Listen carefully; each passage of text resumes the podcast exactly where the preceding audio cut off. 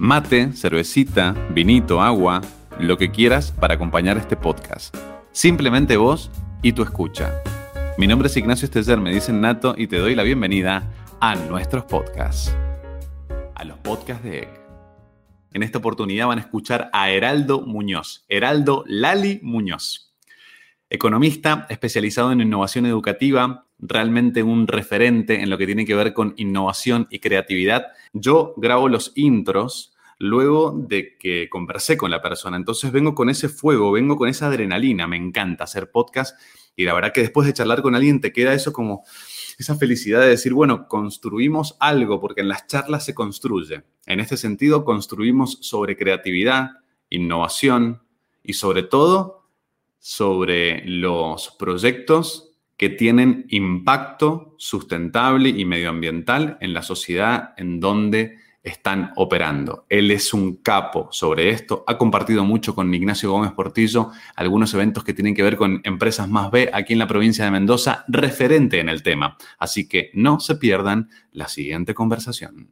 Ahí ya estamos grabando, se ve arriba el live. Heraldo, agradecerte muchísimo y lo primero que me gustaría preguntarte es, ¿en qué andas ahora? ¿Qué te motiva ¿Por qué te levantás todos los días? ¿Cuál es tu fuego? ¿Docente, investigador, consultor? ¿Qué es lo que te motiva? Ah. quién sos? ¿Quién sos, Heraldo? Ay, todo eso que dijiste junto y mientras me lo decías me empezó a quemar el pecho como todas las mañanas y trato de irlo calmando con un poco de agua. A mí me gusta mucho la filosofía china, el tai chi, los elementos se equilibran entre ellos. Así que todo ese fuego creativo trato de transformarlo en innovación, que creo que hay una diferencia interesante que debatir, la diferencia entre creatividad e innovación. ¿Y cómo lo hago? A través del elemento agua. Y el elemento agua de alguna manera hace que se equilibre ese fuego creativo y sí, todo lo que dijiste casi, con mucha innovación en temas de, de educación, me encanta la academia creativa, innovadora, y casi que el modelo, te digo, de Fensus, que es un modelo pedagógico en gran parte, que era una consultora que se fue transformando en escuela de nueva economía, porque cada vez me gusta más y creo que la transformación viene más del lado de la formación, sobre todo si es creativa e innovadora. Así que disfrutando esta transformación de, de Fensus en un espacio de desarrollo personal. Qué bonito, qué bonito. Y, ahí me tiraste un disparador, qué interesante. ¿Qué diferencia vos encontrás entre innovación y creatividad, Heraldo?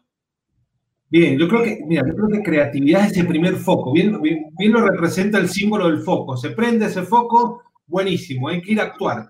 Ese foco es creatividad. La innovación es transformarlo y hacerlo sostenible en el tiempo, adaptarlo al entorno, al medio ambiente, a lo personal. Es como ahí, la, creatividad es el principio, la innovación es el fin, donde se amolda, se, se, asienta, y creo que eso es clave, porque hay muchas cosas creativas que mueren en esas ideas locas y lindas, y hay muchas ideas creativas que se transforman en innovación. Y ese creo que es nuestro desafío, transformar la creatividad en innovación. Totalmente. Son disparadores entonces. La creatividad es un disparador. Sí, es muy importante estimularlo, creo que no puede ser que subestimarlo, al contrario, creo que la creatividad hay que buscarla y una vez que nos prende y nos parece interesante y sostenible, transformarlo en innovación. Yo creo que ahí cumple un rol muy importante el arte, la conexión, desautomatizarnos y en eso juega un rol muy importante el arte. El arte es la fuente principal de creatividad y tal vez la metodología y la ciencia es una fuente de transformar la creatividad en innovación. Maravilloso. ¿Relacionás la creatividad con el autoconocimiento? Mientras más sepas mis dones y talentos e intente buscarlos, ahí radica mi creatividad, porque por ahí pensamos que la creatividad es como eh, la, idea loca o el exhibicionismo o lo diferente, y en realidad tiene que ver con un autoconocimiento, por lo menos yo lo planteo desde ahí, invito a que lo charlemos, eh, es más saber en qué contexto o en qué territorio estoy y de ahí actuar, más que buscar lo loco, lo exhibicionista, ¿no? Mira, está bueno, mira, Tomo, me encanta, creo que tu idea me, completa un poco un preconcepto que traigo. Esto es lo lindo de los diálogos, ¿no? Que uno va completando la idea con el otro. Creo que el desarrollo personal profundo, sobre todo, nos permite aumentar la sensibilidad a las fuentes de creatividad. Es como que mientras más nos desarrollamos, vamos desarrollando una conciencia creativa y estamos mucho más despiertos y sensibles a los estímulos externos que nos pueden dar fuente de creatividad.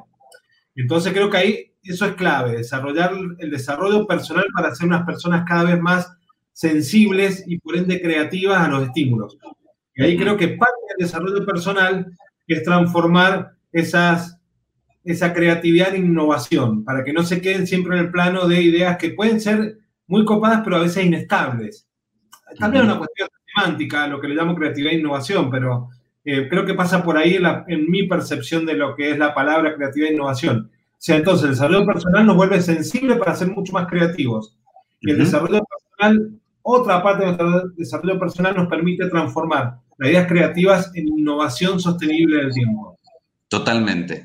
¿Dónde radica, Heraldo, la innovación educativa? ¿Radica en aplicarle tecnología? ¿Radica en desarrollar las habilidades blandas y la inteligencia emocional de los alumnos?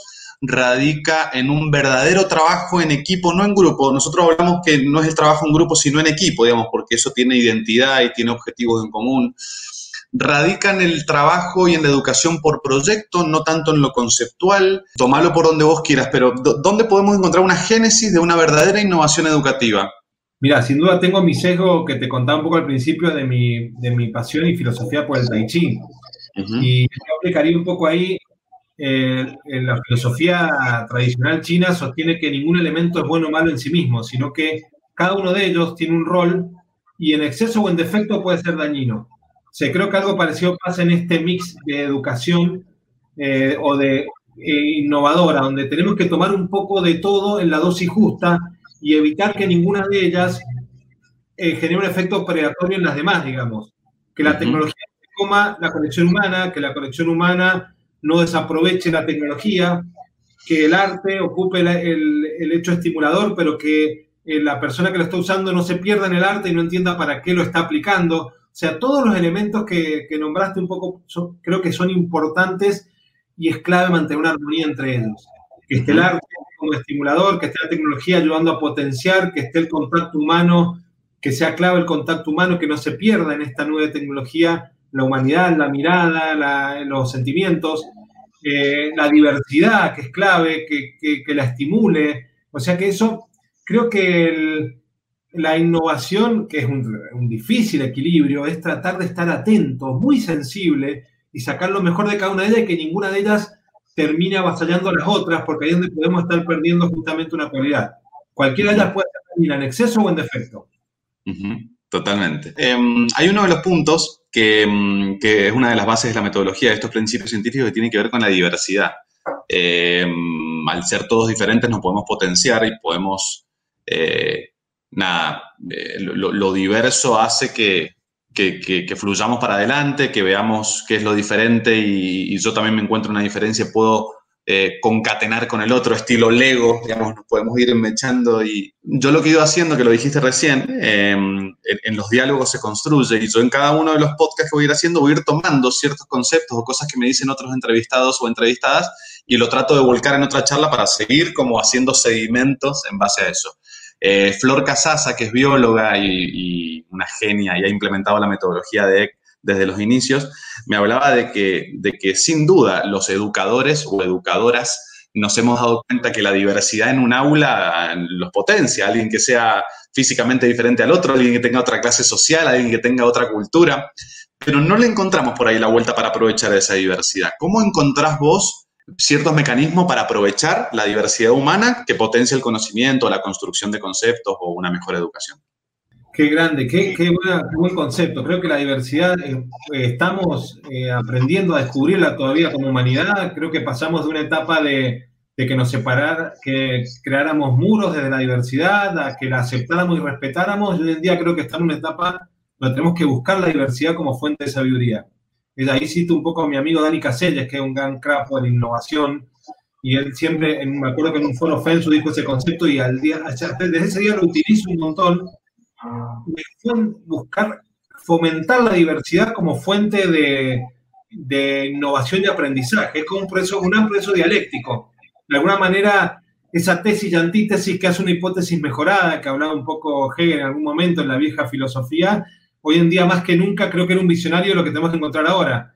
Creo que la antigrieta es la fuente de la innovación, porque si podemos conectar con el que piensa distinto, vamos a pensar mejor los dos. O sea, pero ahí es clave, creo que, que es todo un laburo que hay que encargar de manera explícita el fomentar la diversidad. Para eso hay que respetar posta desde adentro, mucho lo que piensa el otro distinto, no hacer una careteada de, bueno, a ver, dame tu visión porque de ahí me cerré, sino realmente cultivar y, y que hacer un laburo introspectivo de decir, no sabes nada, escuchar. Porque ahí creo que ese, eh, cuando creo que sé, es muy difícil que aprenda. Creo que esa es la fuente principal de la diversidad. Espacios que pongan en valor y fomenten de manera explícita el que está enfrente tiene algo que enseñarte, calladamente.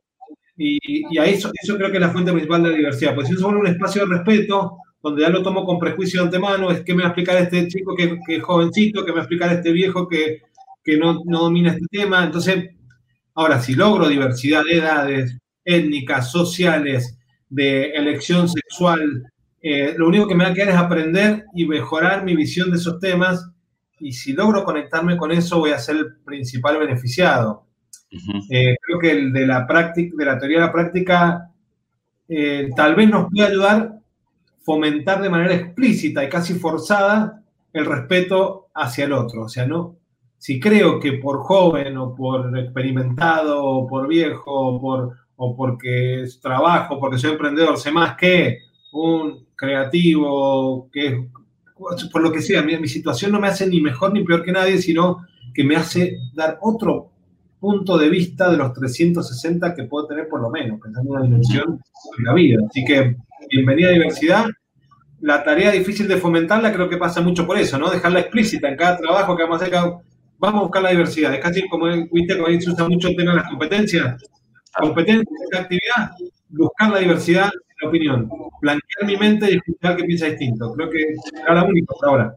Dijiste algo, dijiste algo muy bonito que es eh, cuando, me, cuando me siento frente a alguien, cuando la diversidad se pone como enfrentada. Y mmm, en la metodología de nosotros hacemos que roten para que de alguna manera forzada yo esté frente a alguien o al lado de alguien que sea diferente que yo no elegí ese momento, porque generalmente buscamos estudiar con un amigo o estudiar con quien me siento cómodo o estudiar incluso si tengo un primer contacto con un curso nuevo, hasta me voy a juntar con alguien que esté hasta vestido parecido a mí. Entonces, nosotros en la metodología rompemos con eso para que eh, el algoritmo les diga todos los días dónde sentarse. Y, y vos sabés que ahí hay, hay, una cuestión que me gustaría compartir con vos, que siempre pongo el mismo ejemplo que me da el Nacho, que es, siempre me pregunta, Nato, ¿vos conocés a alguien que no sepa leer ni escribir? ¿Vos conocés a alguien que no tenga cloaca o agua potable en su casa? Y siempre se me hace como un, nudo en la garganta y en el corazón de decir, no, la verdad que no.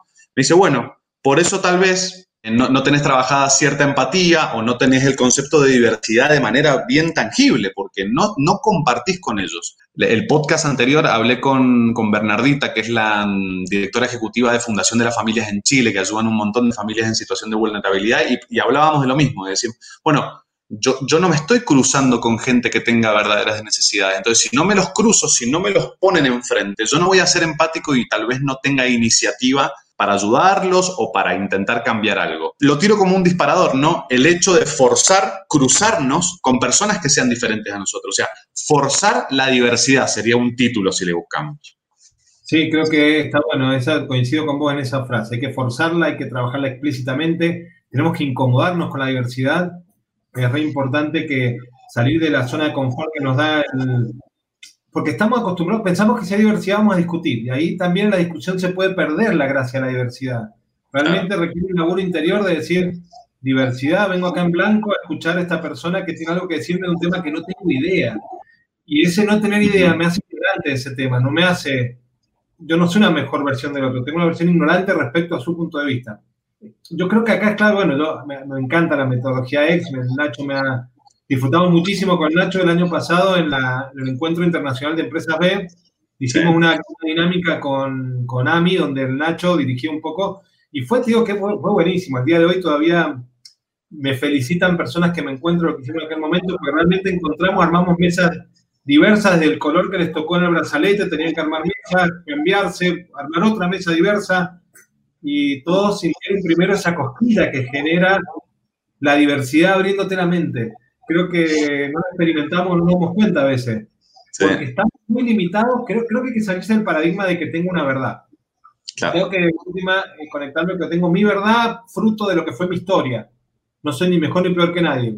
Creo que sufrimos la, la intolerancia a la diversidad en lo que le llaman la grieta famosa, en política, en fútbol, en, que el fútbol no es tan grave como en política, porque de, última el fútbol es una diversión, permitamos no tolerar la diversidad y estamos de ahí, pero en política, algo tan importante, estamos hablando de la ciudadanía, del Estado, de los cívicos, no podemos darnos el lujo de ser tan irresponsables con nuestra ideología, no nos deje abrazar la diversidad, porque ahí vamos a construir la solución segura de este país. O sea que no solo para la metodología de construir que emerja el conocimiento superado desde la diversidad, sino que un mejor país va a salir de la diversidad y no de ninguna de las dos ideas que hoy en día quieren imponer uno a otro, ¿no? Absolutamente. hablaste de, de, este hermoso encuentro que se hizo en Mendoza hace un tiempito de las empresas con impacto y sé que sos muy especialista en eso, así que me encantaría que en unos minutos desarrolles qué es una empresa que, que, tiene impacto o empresa más B y, hacia dónde va eh, eh, esta orientación de proyecto de empresa de sí o sí mirar hacia el costado de decir, bueno, yo estoy en un contexto, digamos, por más que quiera hacer dinero, por más que quiera vender un producto, por más que quiera desarrollar algo, sí o sí estoy en contexto y, y algún impacto tengo que tener. Eh, nada, esto lo, largo como al aire para que hablemos de, lo importante que hoy tiene que ver, eh, eh, tiene que ver con, tener impacto en cualquier proyecto que haga, de cómo puedo ayudar a mi contexto, ¿no? Sí, yo creo que ahí es muy peligroso lo que está pasando porque funcionamos, sobre todo en temas de economía, finanzas y negocios, con una serie de programas muy fuertes, arraigados, que son viejísimos algunos, que están en la escuela de negocios de hace casi hace dos siglos, con muy pocas modificaciones, tan vieja como la educación tradicional, podríamos decir. Y tiene, un montón de, parte de un montón de, parámetros como la maximización, la competencia como algo bueno y digno, eh, la mecanización como algo productivo. Y también a lo mejor sirvió a la revolución industrial, se la validó desde un lugar académico antiguo, pero se lo encriptó como en serie, una serie de leyes económicas que siguen enseñándose en muchas escuelas hoy en día. Eso es muy grave. La, creo que la, toda la movida del triple impacto y las certificaciones busca que te propongas esa meta. Yo tengo una mirada que tenemos que hacer una transformación interna. Tenemos que ser mucho más coherentes y conectar nuestra humanidad y nuestra sensibilidad por este medio ambiente que vemos cada vez más deteriorado con que somos protagonistas activos en la manera que hacemos negocio, economía, cómo consumimos, cómo trabajamos, cómo estudiamos, estamos sumando o restando en todas esas variables humanas y ambientales. La clave está en desprogramar las viejas creencias que nos han, nos han encasillado, y negocios son negocios, la competencia, la productividad, y en eso hemos comido la salud, la humanidad del planeta, y, el crecimiento, paradójicamente, ha vuelto cada vez que haya más pobreza y desigualdad. O sea, que hay algo que no funciona, hay algo que desprogramar. La clave es conectarnos de una manera mucho más humana, sensible. Para eso hay que bajar esa, esa tendencia a la maximización. Nada que se maximiza es malo en un ambiente cerrado como es el mundo. O sea, el mundo es un lugar finito eh, y todo lo que se maximice ahí va a ser aplastando o molestando a otros que se van a achicar van a tener cada menos espacio. Entonces, el ABC de la economía que desprogramar, no puede ser maximizar, es desarrollarse en armonía. Lo puedo generar mucho valor en armonía con todos los públicos. Y eso requiere un cambio de mentalidad que fomentamos mucho desde, esta mirada Fensus, que te, desafío a que hagamos algo juntos ahí en él, desde desarrollar una, un curso de economía y finanzas, desprogramemos a la gente que vea que gran parte de la solución la tiene a su alcance, a la mano, y es dejar de mirar libros viejos y entenderse protagonista de su empresa, de sus finanzas personales y empezar a entender que es parte de un sistema cerrado. Y si desarrolla un nivel de conciencia conectado con eso, ser B va a ser algo intermedio del camino, va a ser una, no va a ser un fin, va a ser una, una consecuencia de haber cambiado la mentalidad. Y creo que podemos hacer negocios, y sobre todo en las finanzas personales, podemos pasarla mucho mejor sin necesidad de tener mucho más plata, solamente redefiniendo y conectándonos conscientemente con que mi oficio genere impacto en el mundo.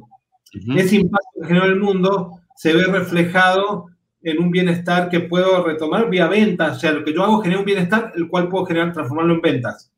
Y mientras no, no pretenda usar del planeta mucho más de lo que genero, puede estar en armonía. O sea, que ganar plata es mucho más que una cosa vara, es más bien una responsabilidad humana y ambiental ganar plata es que yo genere mucho más de lo que tomo.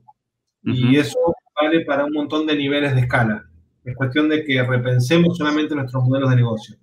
Totalmente, totalmente. Qué maravilloso eso último. Heraldo, eh, hablando de armonía, no sé si, si, has algo leído o, mm, compartido con Byung-Chul Han.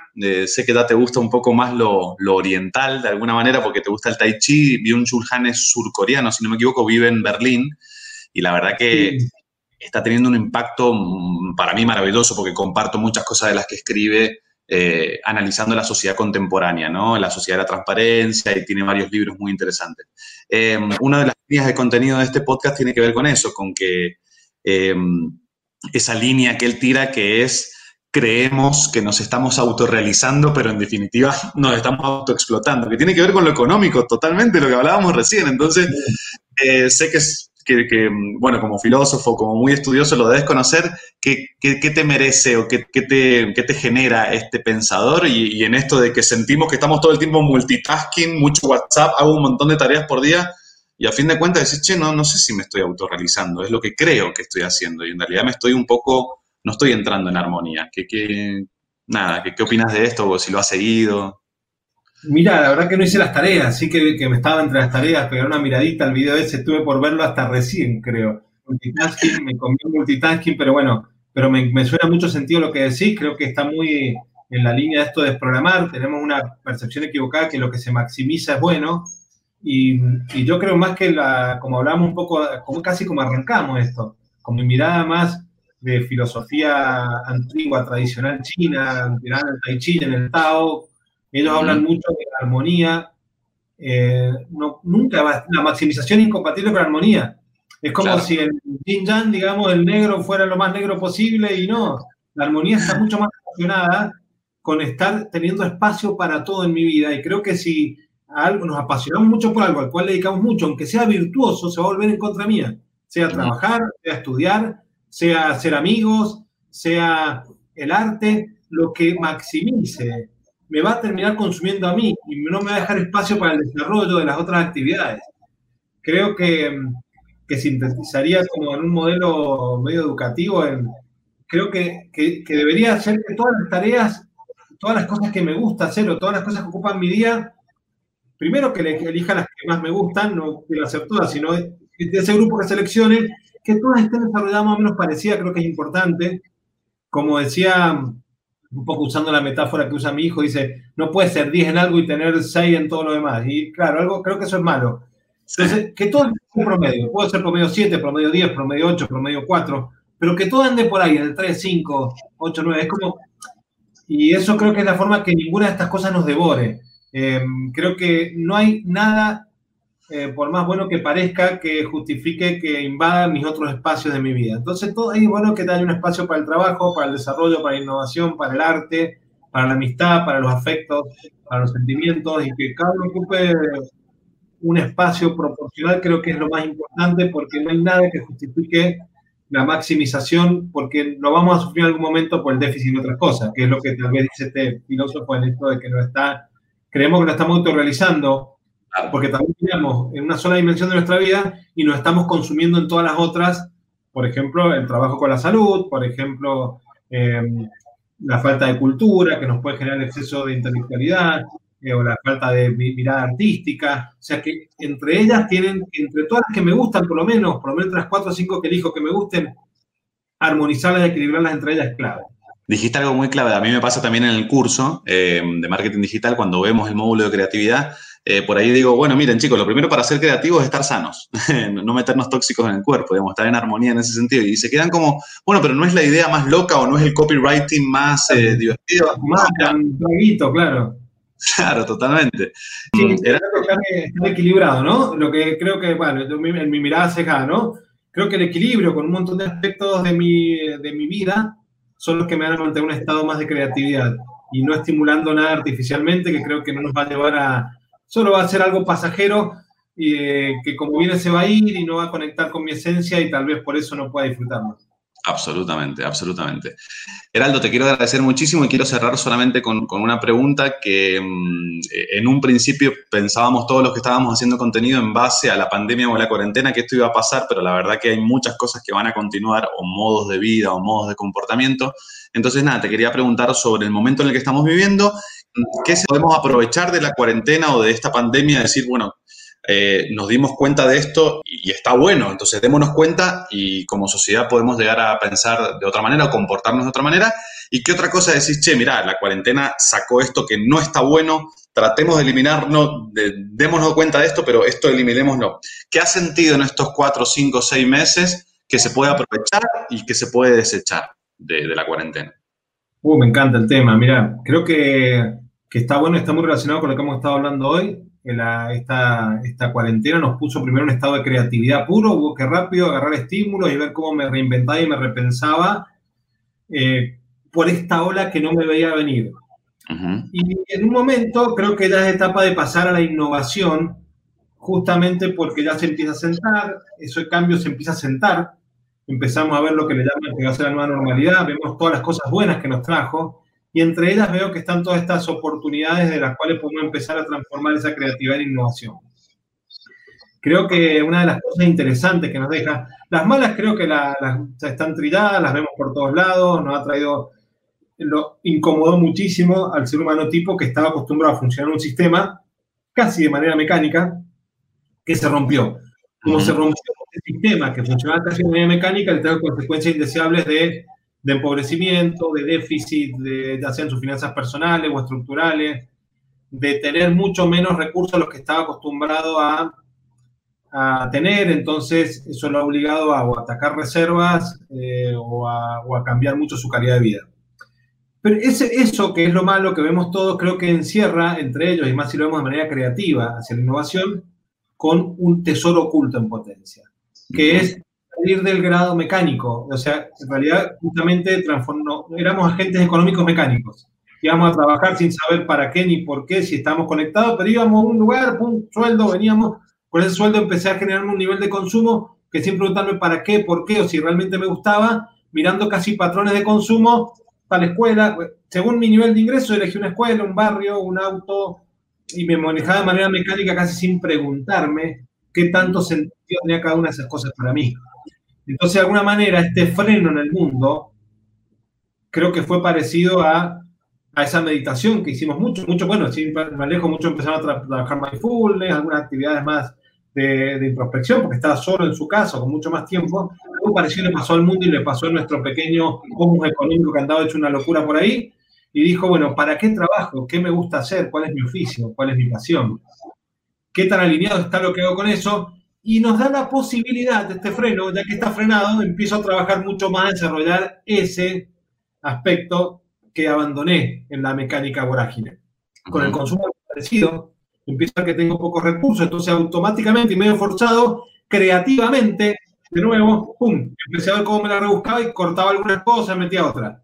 Ahora, desde la innovación pasada esta hora, empiezo a ver qué cosas realmente me importan, qué cosas estoy, estoy dispuesto a darle esos recursos míos, que lo he comprado, como dice un poco Mujica, más que con plata, con, con vida, porque es con la vida que sacrifiqué para lograr esa plata, para comprar esas cosas. Entonces, eso creo que ha generado mucho esta, este parate mundial.